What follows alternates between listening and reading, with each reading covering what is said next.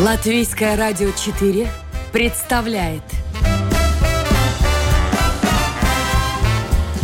Ток-шоу «Александр Студия». Здравствуйте, друзья. Вот удивляюсь все время. Какие-то новые у нас головки, заставки идут, программы. Это программа Александр Студия. Ну, неважно, какая головка, какая заставка. Главное, что мы в эфире, в прямом эфире на Латвийском радио 4. Я напомню, мы выходим теперь в эфир дважды в неделю, субботу и воскресенье с 10 до 11 часов. Ну, а, в общем-то, э, идея программы остается прежней. Я знакомлю вас с людьми, может быть, знакомыми, а может быть и незнакомыми. Говорим о жизни, о каких-то проблемах, которые существуют в той или иной сфере, ну, в зависимости от того, где человек работает и чем занимается. И к этому разговору я привлекаю наших слушателей. Вы можете тоже как-то отреагировать на услышанное. Если зайдете в интернет, домашняя страничка Латвийское радио 4, программа Александр Студия. Сейчас я проверю, работает и мобильный телефон, так что и WhatsApp можете пользоваться и писать сюда в эфир. У меня в гостях сегодня экономист, политик Вячеслав Домбровский. Доброе утро, Вячеслав. Доброе утро. А в какой последовательности лучше? Экономист сначала или все-таки политик? Как хотите. Нет, а вам-то как ближе? Мне все равно. Мне все равно. Вот такие они у нас политики. А, давайте мы начнем вот с чего. Не с очень серьезных вопросов, чтобы те, кто, может быть, не знакомы с вами, ну, получили представление о том, кто же такой э, Вячеслав Домбровский. Я вам задам несколько вопросов, такой блиц-интервью, короткие вопросы, короткие ответы. Э, назовите, пожалуйста, три книги, которые вам действительно помогли в жизни, без которых вы не могли бы обойтись, или которые оказали большое на вас влияние? Тогда последнее, но небольшое влияние наиболее запомнились. Тогда это книги, скорее всего, будут э, э, Эйн Рэнд, э, «Атлас пожал плечами». Это будет, э, ну, я думаю, что Стругацкие, ну, я бы выделил «Град обреченный». И э, Фрэнк Герберт «Дюна». Окей, спасибо. Я напомню, в гостях Вячеслав Домбровский, человек, который был в свое время дважды министром, номинировался на пост премьер-министра, долгие годы был депутатом парламента. И вопрос вот какой. А с какой знаменитостью вы хотели бы пообедать или поужинать? Неважно. Из нашего времени, из прошлых времен. Есть такой человек? Вы знаете, нет, э, нет такого э, желания.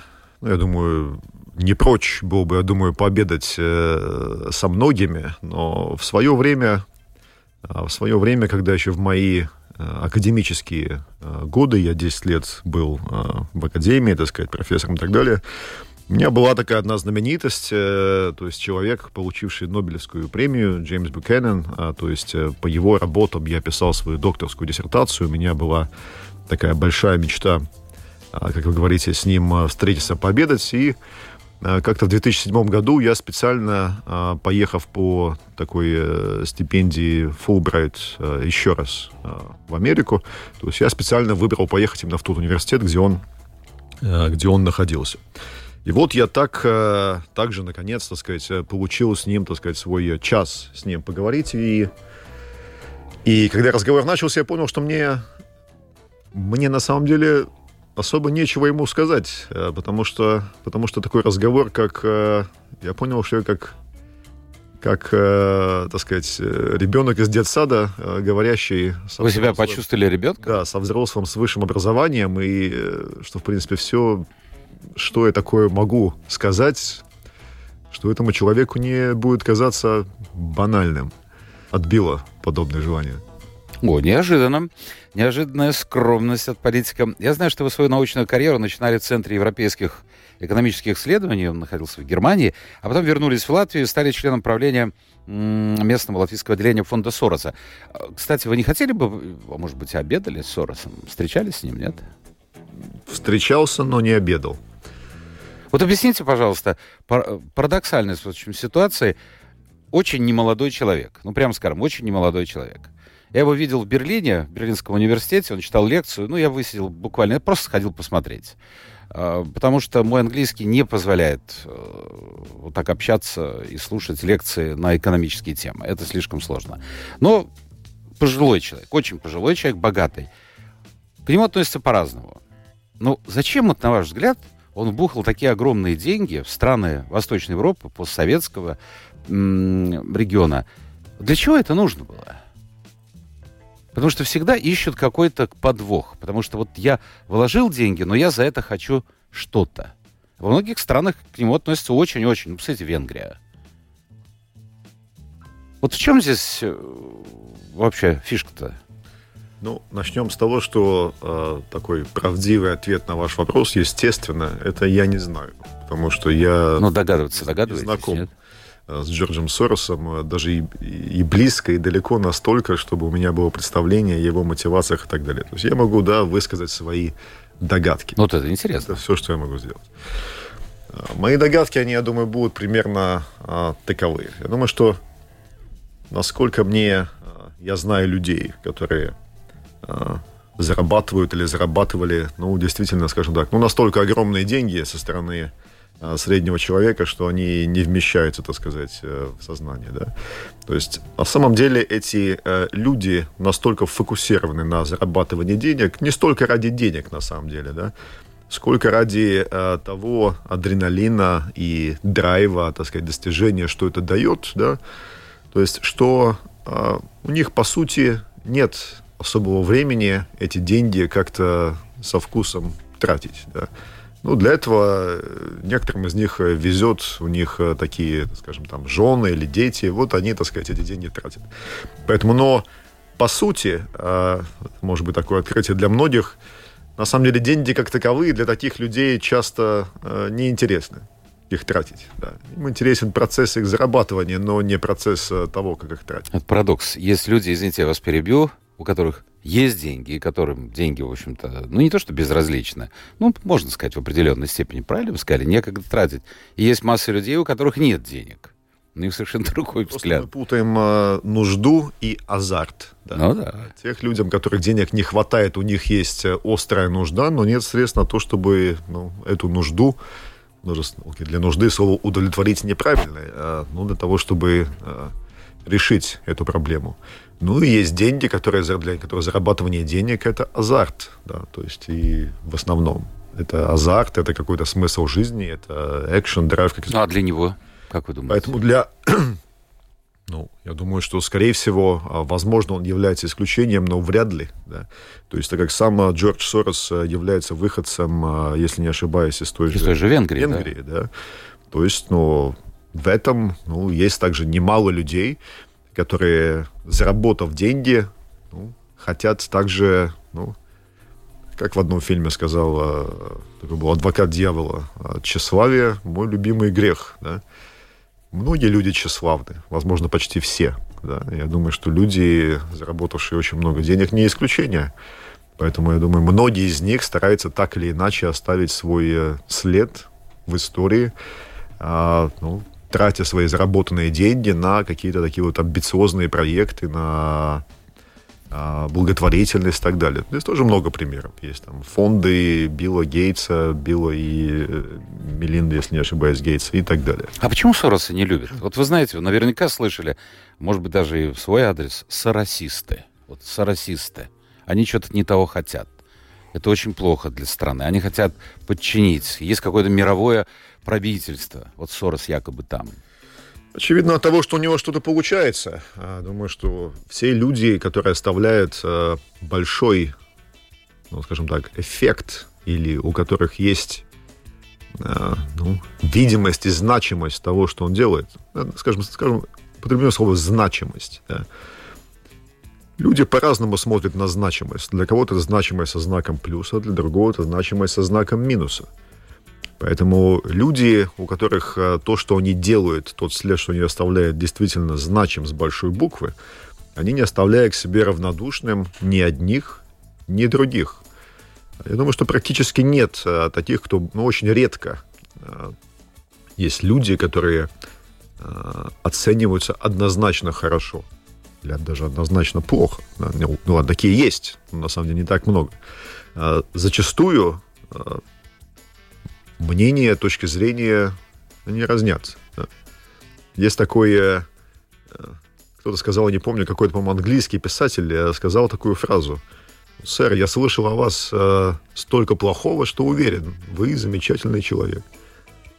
Ну да, но главное, что говорят. А может быть, завидуют люди. Ну, так устроен человек. В том числе и это. Хорошо. Я напомню, у нас в гостях политик, экономист Вячеслав Домбровский. Еще несколько вопросов. Из Блица. а какую музыку вы слушаете в машине? Вот сейчас ехали сюда. Ну, знаете, очень э, разную и по настроениям, так что ее невозможно... Ну, это серьезная музыка, это э, попса, это что, что вот, хотя бы, например, рок. Можно сказать, что это не попса, почти никогда не попса. Не попса.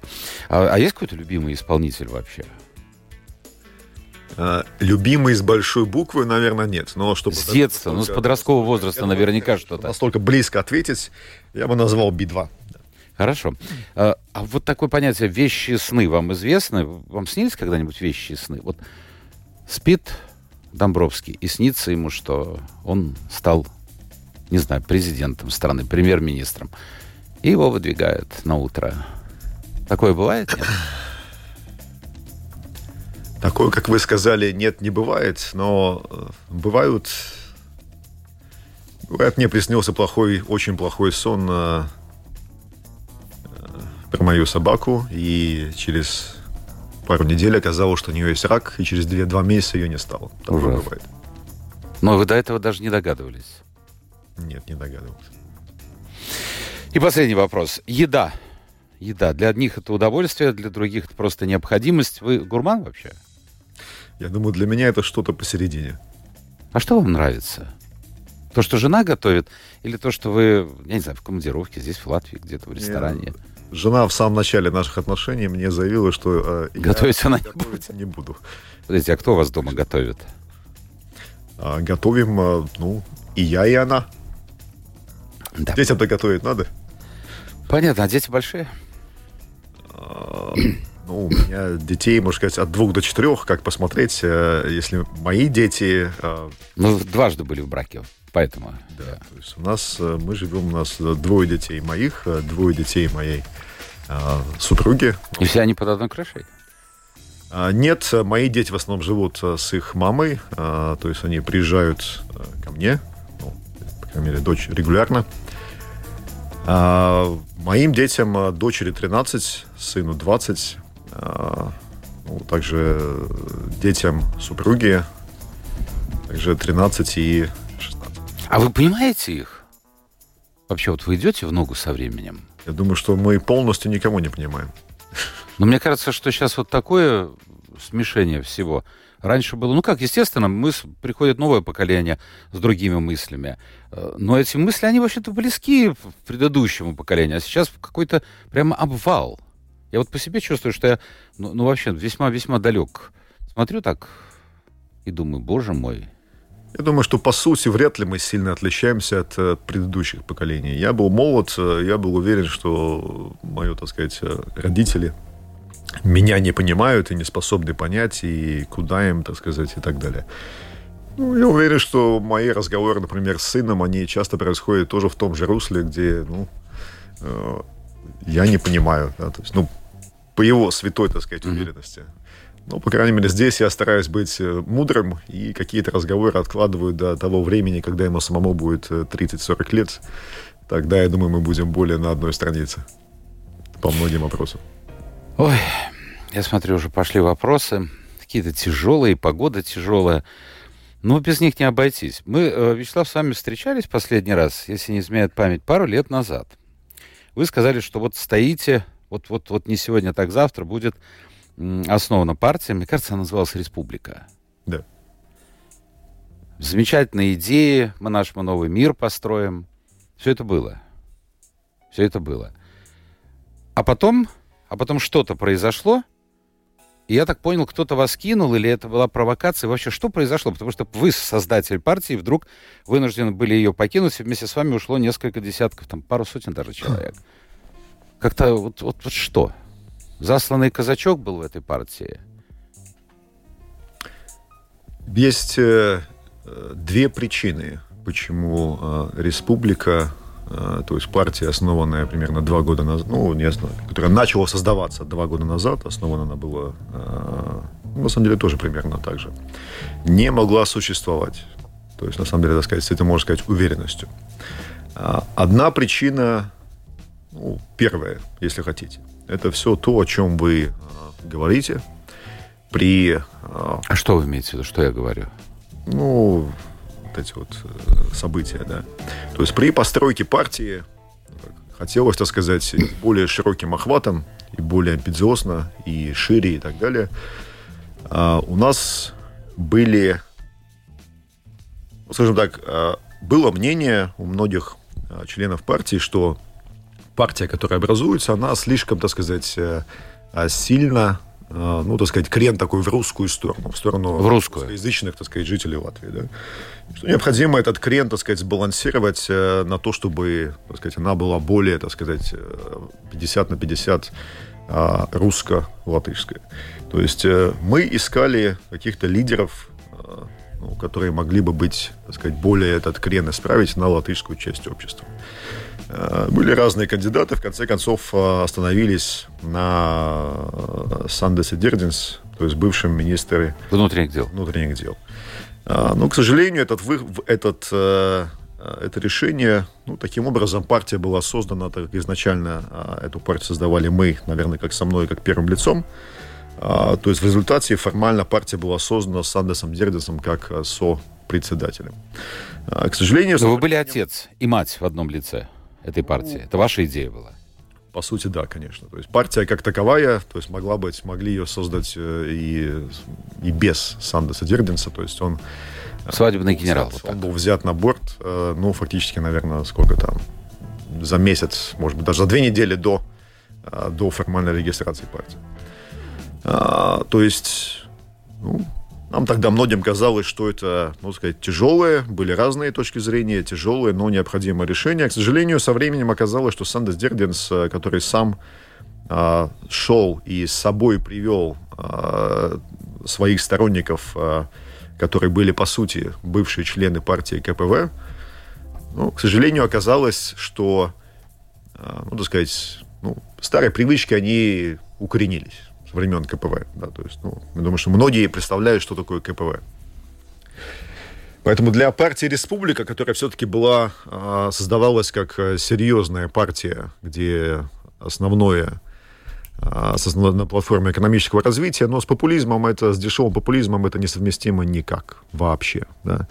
То есть мы несколько месяцев пытались, так сказать, и убедить, и перевоспитать, и так далее, но поняли, что это совершенно невозможно. Когда поняли, что невозможно, началась, началась борьба, так сказать, за то, грубо говоря, кто, а, кто кого выкинет. Это при том, что, опять повторяю, вы создатель этой партии. Да, я создатель этой партии. К сожалению, из-за того, что предательство одного человека, ну, так получилось, что выкинули нас. То есть, ну, дальше я в детали входить э, не хочу. То есть, ну, какая-то, думаю, тем, кто в этом всем э, участвовал, им известно и, как сказать, и кто предатель, и почему, и так далее.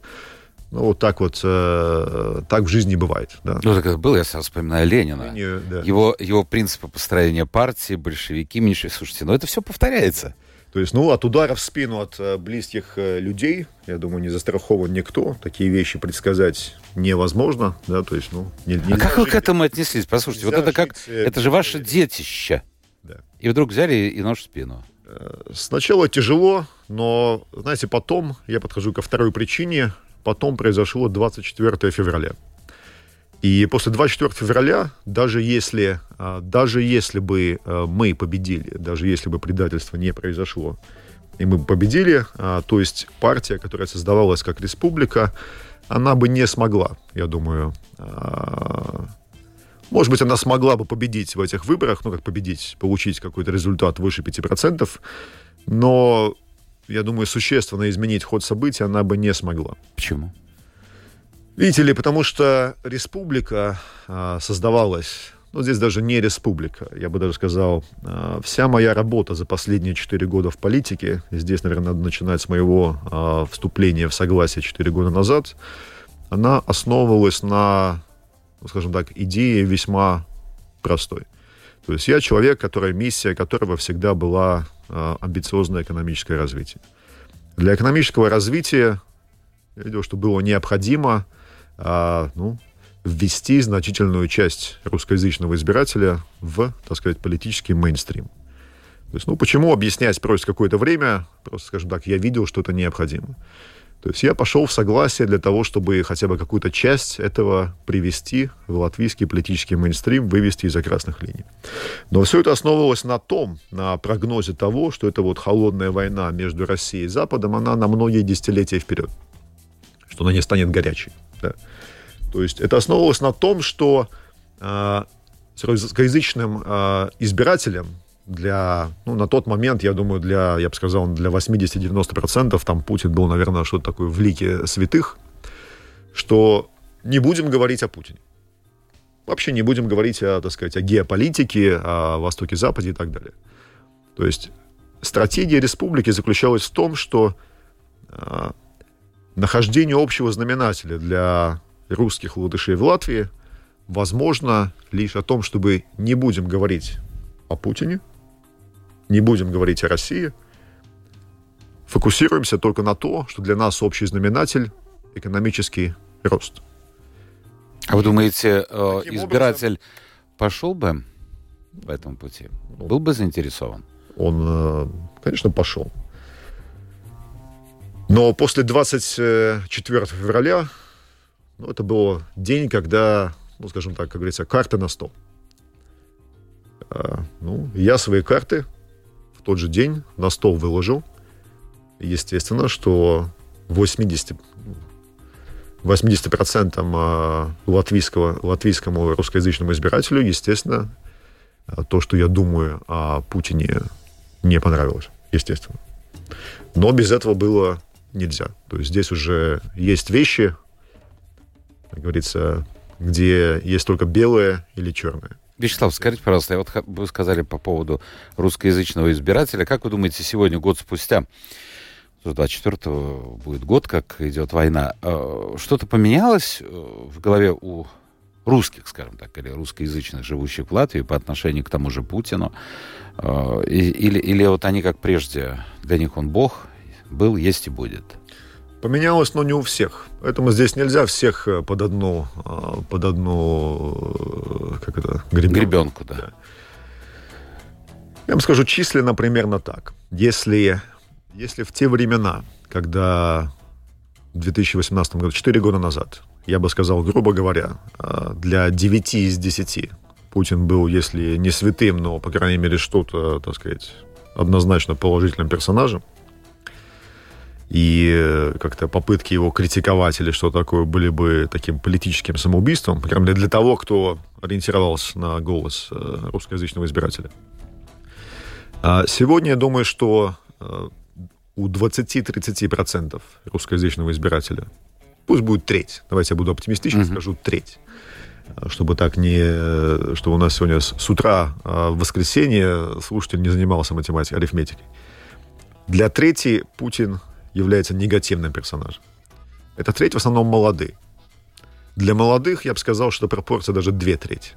Две трети молодых э, русскоязычных жителей Латвии, я думаю, смотрят на Путина очень негативно. А далее есть треть, теперь зайдем к другого конца. Это в основном люди в возрасте, я бы сказал, примерно тем, кому больше 50-60. Ну, для них Путин э, все еще остается э, очень положительным персонажем. Почему? Вы можете объяснить? Это поколение которые, от, которые отделяют от войны Второй мировой еще одно поколение, ну максимум два. Помните, люди жили, вот будем голодными, там холодными, но лишь бы не было войны. И вдруг это поколение начинает, ну не то что поддерживать войну, но очень так это нейтрально к ней относиться, мягко скажем. Почему? Это я не э, профессионально, я не психолог. Ну, конечно, в политике тому всему нахватываешься из психологии. Ну, это все психология. То есть я могу назвать термины, по-моему, это называют когнитивный диссонанс. Да? Видите ли, если у человека ломаются его представления о том, а, что хорошо, плохо, на какой он стороне, ему, конечно, хочется знать, что, верить, что он на стороне хорошего, да, то э, лишь очень немногие, лишь очень у немногих есть эти э, силы и хребет э, выйти из своей зоны комфорта так сказать, посмотреть в лицо всему этому и... Правде. В глаза. Правде. У большинства, а, большинство идут в отрицание. Они найдут, вот, например, был этот COVID, да, то же самое. Психологически то же самое. Да. То есть э, проще поверить э, в... Мировой заговор, заговор да, корпорации. Да, заговоры и т.т.п. Проще во все это поверить, чем сделать то, чего ты боишься, что тебе неприятно. Да? Хорошо, вот эти люди, Некоторые из них являются гражданами Латвии. Как вы считаете, они являются угрозой латвийскому государству, внутренней угрозой? Ну, что значит угроза? Да? То есть, э, э, с той точки зрения, э, будут ли они заниматься сейчас какой-то активной, подрывной, подпольной деятельностью, я думаю, ответ нет. Еще раз, мы говорим, э, это вот треть мы говорим о людях в основном, которые ну, в возрасте. Потому что большая их часть это те, кому за 60. А что с ними делать? Или просто вот так пусть живут? Изменить можно их мнение, как вы думаете? Ну вот, э, бывшие коллеги по Сейму, они э, занимались, как я считаю, глупостями. А, как вот, например, там этот, э, приняли закон, ну, я не голосовал за этот закон, о том, чтобы обязать этих людей обязательно сдать на категорию латышского языка, иначе их иначе их э, лишаться права на постоянное место жительства и так далее. То есть, ну, в этом, я думаю, те, кто приняли этот закон, должны себе ответить на то, а, а на что они готовы, если вот десятки тысяч людей, вот они, кажется, что они не знают языка. Они этих, наверняка, среди них большая часть, это, как я сказал, те, кому за 60. Они что, они готовы их э, взять, приехать с полицией, вытащить из квартир, и отвезти на, на Терехова и там вытолкнуть за границу. Да? Поэтому если, если в обществе нет готовности на такие шаги, а я думаю, такой готовности нет, да, то есть все-таки мы э, гораздо больше человечны, чем иногда кажется, то я думаю, что не стоит э, заниматься такими, такими, так сказать, радикальными шагами, и стоит этих людей в основном оставить в покое и сфокусироваться на ту треть посередине, которое еще можно убедить перейти, ну, все-таки на сторону правды. С другой стороны, эти люди каким-то образом э, влияют на членов своих семей, на внуков, на детей. Вот э, другой... А чего вы взяли, что влияет? Влияет, влияет. Мы начали наш разговор с того, как э, с конфликта поколений, да, что более молодое поколение... Ну, части есть, а часть... Знаете, вот я э, знаю людей, которые... Интересно, они были ни разу в России, просто по возрасту. Они, ну, другое поколение. Они в Советском Союзе, естественно, не жили. Но они с какой-то ностальгией совершенно непонятной. Говорят о России. Я им говорю, ну, поезжай, посмотри. Когда это можно было еще, да, свободно все это было.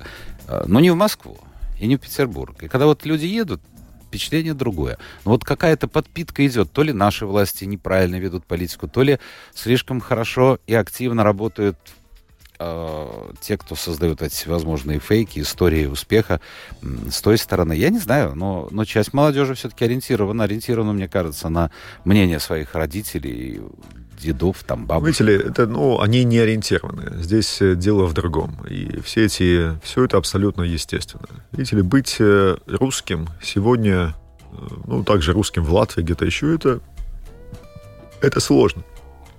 Это очень сложно. А, то есть ты являешься частью, сказать, ты говоришь на языке, а, у которого, ну, на сегодня, наверное, самый негативный имидж в мире. Да? Самый негативный. это понятно почему. Самый негативный вариант. Понятно почему. То есть в то же самое время а, в Латвии, и это то, что, я думаю, очень сложно понять многим людям, например, моего поколения, и более чем моего поколения. То есть мне самому, я признаюсь, мне потребовалось много лет, наверное, 30 лет, чтобы это понять. И, наверное, полностью я это осознал, наверное, только, может быть, пару лет назад. Да. То, что мы, э, мы выросли, так сказать, э, то, что нам учили в школе, говорили родители, да, э, это все 90% этого, это неправда оказалось, да. То есть, грубо говоря, мы, скажем, я родился в Латвии, а, то есть я воспитывался, как мы говорим, в школе о том, что я, так сказать, такой полноправный а, член этого общества, да, то есть, что вот Советский Союз, одна из республик, ну, здесь как бы, что здесь я такой же, как, а, как и все, да. Но на самом деле то, что из этого всего выпало, это то, а, что о таких людях, как я, что о них думали и как к ним относились латыши. Да? Те, кто коренные жители этой страны. Что они нас сюда не звали. Ну, мягко говоря. Совсем не Ну да, в школе про это не говорили. В школе об этом не говорили. И э, они, ну, скажем так, чтобы люди поняли, э, я приведу такой пример э, Крым. Сейчас очень часто. Знаете, что в Крыме а, еще в начале, когда, ну, не так давно, жили совершенно другие люди, чем сейчас. Крымские татары и так далее. Они там были в большинстве. После, так сказать, советского, после Второй мировой войны их не стало. Всех, их убрали. Выселили, да? То есть фактически была а, уничтожена, с, их стерли фактически с лица собственной страны. Да? И а, чтобы понять латышскую точку зрения, то есть поймите, что а, латышей ждала, по сути, та же участь. То есть мы посмотрим с того, как было с, э, со времен, скажем, ну, тоже э, до Советского Союза, до 40-х и так далее, да, где латыши были абсолютным большинством здесь. Я не помню там цифры, может быть, 80%, 90%, э, да. То есть, и это вдруг перешло в чуть ли не 50 на 50. И шло дальше, да. То есть поставьте себя на их место и подумайте, а как бы я себя чувствовал в такой ситуации, если бы мою нацию так постепенно стирали с лица земли. Переселяли и так далее. Как бы я себя чувствовал по отношению к тем, э, ну, скажем, к тем, кого сюда перебрасывали, причем перебрасывали э, не, не под текстом того, что вот смотрите, скажем, э, таким людям, как, ну, как я, как мы, нам же мы же не считали, что мы участвуем, так сказать, в проекте, так сказать, полной колонизации этой страны, да? Нам этого тоже не говорили. Нам говорили совершенно другое. Да? То есть, и поэтому у нас, по сути, ну, в стране так вот есть э, две, есть русские, есть латыши, которые в среднем с совершенно разными представлениями. Молодежь тоже? вы считаете? Молодежь меньше, гораздо меньше. меньше да. Но вот наше поколение, оно, ну, оно особенно, я бы сказал, этим травмировано. Ну хорошо, оно уйдет. Что будет дальше? Будет какое-то объединение? Какой-то процесс. Смотрите, эстонцы, они, в общем-то, вот разделение на, по национальному признаку в политической сфере, они как-то вот смогли в определенной степени, не полностью пережить. У литовцев там просто, у них там мононациональное государство, хотя тоже есть проблемы с поляками в том числе. А, а что в Латвии будет впереди, вот ваш прогноз? Видите ли, то, что произошло в Эстонии, а, в Эстон... эстонцы были теми, а, кто, я бы сказал, с самого начала знали, чего они хотели. Почему есть разные теории? Одна теория, например, то, что в Советском Союзе Эстония, вернее, половина Эстонии была единственной территорией, где не работали, ну, где, вернее, советские глушилки не могли заглушить финский сигнал. Поэтому еще в советские времена эстонцы а, десятилетиями смотрели, а, могли смотреть финское телевидение, слушать финское радио и так далее. Поэтому в 90-х эстонцы четко знали, чего они хотели. Они копировали финнов. То есть они были нацелены на экономическое развитие, рост. Они взяли инициативу. Да? То есть у русских Эстонии этой инициативы никогда не были. Они шли за эстонцами. То есть они видели, что они лучше не могут, они видели, что альтернатива какая? Вон Нарва недалеко. Да? Не, извините, э, Ивангород. Ивангород. Ивангород, да. да. да. Вот можно, так сказать, перейти, посмотреть. Или даже бинокль посмотреть. Да, да. Речка посмотреть, узкая. нравится, ну, давайте туда. Не нравится, давайте следуем за эстонцами. Да? То есть, поэтому на самом деле на этом же также была моделирована и та же республика. Да? Что единственное, что может, что учитывая всю ту а, ну, серьезность и безысходность, да, то есть то, как насколько а, это сложно, наверное, невозможно а, действительно наладить, так сказать, вывести на одну страницу и русских, и латышей, давайте, давайте отвлечемся на экономическое развитие. Это 20 лет займет точно. И пока мы будем заниматься экономическим развитием, вот на этом это наше поколение Хорошо, и а когда это произойдет? Скажите мне, пожалуйста. Когда это произойдет? Что именно? Ну, вот этот переход. Многие же говорят, помните, вот каждый раз новая, создается новая партия. Это уже прямо калька такая. И Прежде всего говорится о том, что мы возьмем в кабинет министров специалистов в, там, в сфере здравоохранения, экономики, медицины и так далее. Только приходят к власти, все эти обещания забываются. Вот когда, наконец, восторжествует какая-то общая идея экономического развития? Сейчас я не знаю. Не, не в ближайшие четыре года, это точно. Вы на этих выборах прошедших шли от списка развития «за» Да. и пролетели. Я имею в виду не вы пролетели, а развитие «за». А, объясните, значит, а, какие-то такие вот демократические, может быть, слишком для консервативной части Латвии идеи, они не находят э, своего избирателя, даже на 5%? Или это война такую роль сыграла? Вот Я в чем вам, э, причина? Я вам сделаю такое объяснение. Во-первых, э, есть в Латвии есть два электората, которые очень разные. Это латышский и русский. Очень разные. Да? Как я сказал, фактически мы не очень далеко ушли от того, где, ну, вот как в Лепе есть два города. Были два города. Лепе латышская и, И. Лепе военная, Да. так сказать, Каруста русская Мгм. которых даже ну, одни не могут прийти к другим. Мы не так далеко от этого ушли. Вообще, может быть, недалеко ушли. Поэтому, почему это произошло и что и как? Начнем э, с самого простого. Русский, Ну, у нас немного времени. да, русский электорат. Русский электорат, э, большая часть, немалая часть, по крайней мере, те, кто был готов голосовать за русские партии, голосовали за тех, кто говорил то, что им нравится слышать. Ну, там э, Росликовы и так далее, да? Ну, хорошо. Нравится слышать, нравится слышать. Далее часть проголосовали за тех, кто были так или иначе в оппозиции, как это популярно говорить, э, не популярно, некоторые говорят, э, режим, кажется, Левинша, да, э, Левица, да.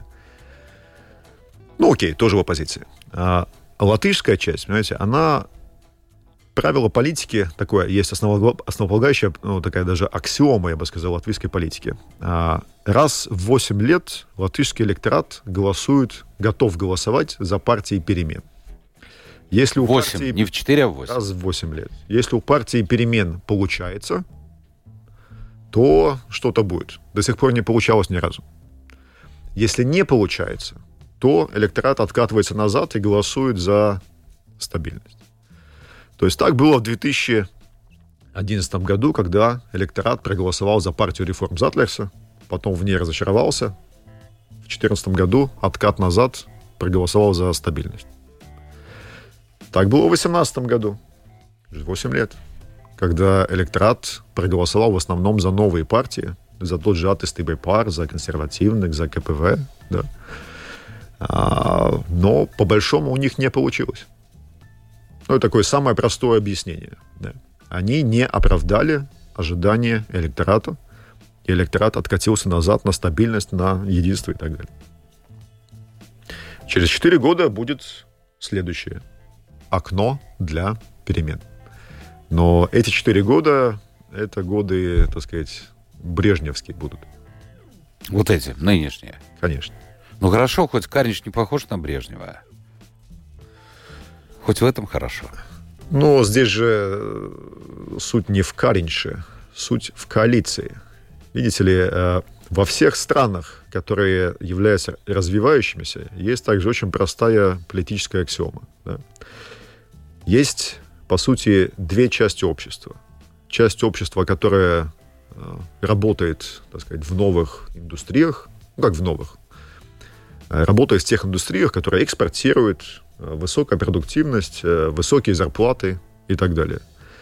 А есть те, кто работает в более традициональных, с более низкими зарплатами и так далее. То есть между этими двумя группами, между ними такая, ну, пропасть, по сути. В Латвии, в, в Латвии то же самое. Это примерно 20 на 80. Вот задают вопрос по поводу э, интервью. Мне кажется, Красноперов это был из Банка Латвии. Ну, я могу ошибаться, но, наверное, это интервью. Он сказал э, о том, что 7-8 лет мы отстаем от э, Литвы и Эстонии. А этот процесс будет продолжаться? Отставание. Потому что ведь раньше было как? Даже по населению. Рига — это население Таллина и Вильнюса вместе взятых. И в экономическом отношении. Здесь, конечно, все было посерьезнее. Сейчас я приезжаю в Вильнюс, знаете, вот радуется вот душа за наших соседей, что они сделают. Короткий ответ на ваш вопрос. Да, 4 года э, отставания, ну, это же- закоди- так- закодировано. э, Так это ж данной куда мы тогда катим? Но еще раз, э, в этом, ну, кто в этом виноват? Избиратели сделали свой выбор. Поэтому э, за стабильность, за, э, вот это, за брежневскую стабильность проголосовал Как бы хуже не было, да? Ратель. Слушайте, Поэтому вот все а, вопросы к себе. Вячеслав, вот я, кстати, тоже хочу сказать, все вопросы к себе, друзья мои. Вот тут много вопросов. Вот если бы это был бы 90-й год, мне было бы понятно. Но вот какие-то заявления, идеология правящих загоняет народ Латвии в нищету и так далее. А я думаю, вот, вот нет, ну понимаете как? Мы можем улыбаться, мы можем смеяться, но ведь это же кто-то пишет. Да, давайте я вот э, тем, кто пишет... э, Вот кто, я- вот как он, вот тем, чем он пишет, думает? Если вы, так сказать, э, способны, ну, может быть, в какой-то момент вы будете способны, задайте себе такой вопрос. А может быть, вам нравится быть жертвой? Может быть, вам, когда вы идете голосовать, может быть, на подсознательном уровне вам нравится голосовать за тех, кто вам красиво обещает. Что вы подсознательно понимаете, что все это чушь.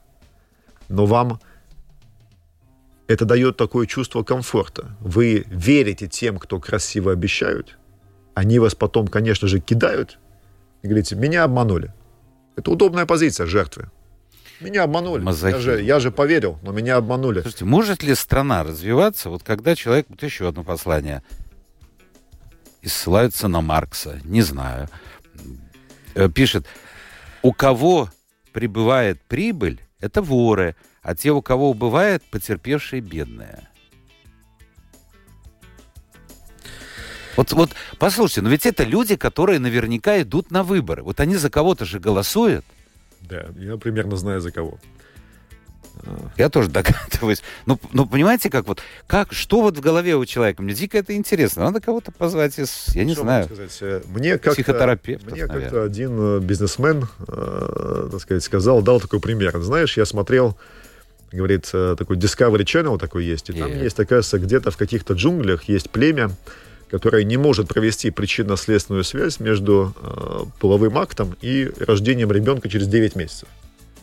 Ну, кажется странным, но такое есть. Да? То есть, поэтому, ну, что могу сказать? Э, У людей э, в голове могут быть, на самом деле, всевозможные представления о том, как работает мир. Да?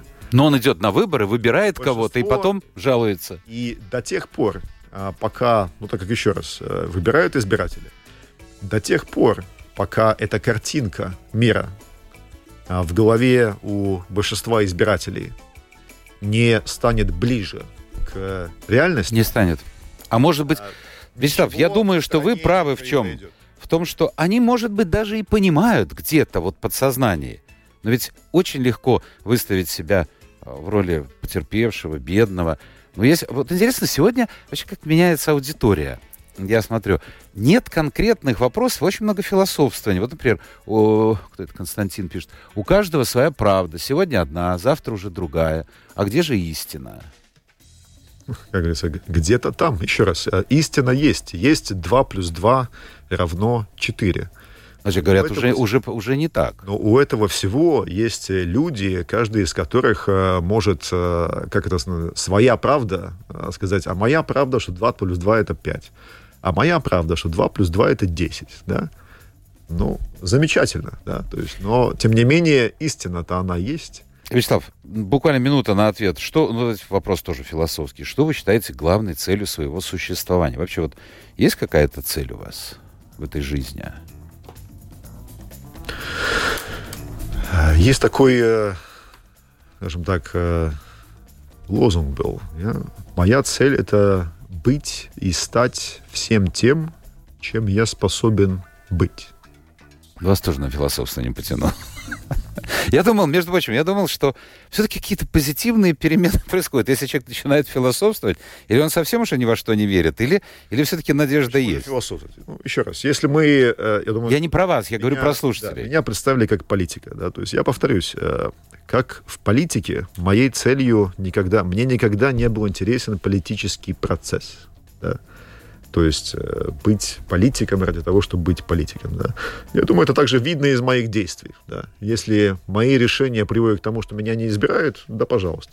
Ну да, ну да, ну не верю я. Ну, Ну, ка- так и есть. обида же есть. Нет, абсолютно. Да, ну. И поэтому для меня, еще раз, э, важно, для- вот основная цель, это, еще раз, амбициозная, экономическое развитие. Что-то вроде Сингапура, если для примера. И опять Сингапур. Поэтому, если я вижу цель как реализовать, то есть я вот на это иду. Это, скажите, моя цель. А все остальное, а, все остальное это я вспомнил в школе, когда мы учились, у нас другая была цель. Да. Ну ладно, вот правильно. Крайне много меняется в нашей жизни. Вячеслав Домбровский, политик и экономист, был сегодня в программе Александр Студия. Спасибо, Вячеслав. Спасибо. Спасибо всем тем, кто был вместе с нами. Спасибо тем, кто слушал, и тем, кто писал и слушал. Отдыхаем неделю и встречаемся в следующий понедельник. Пока.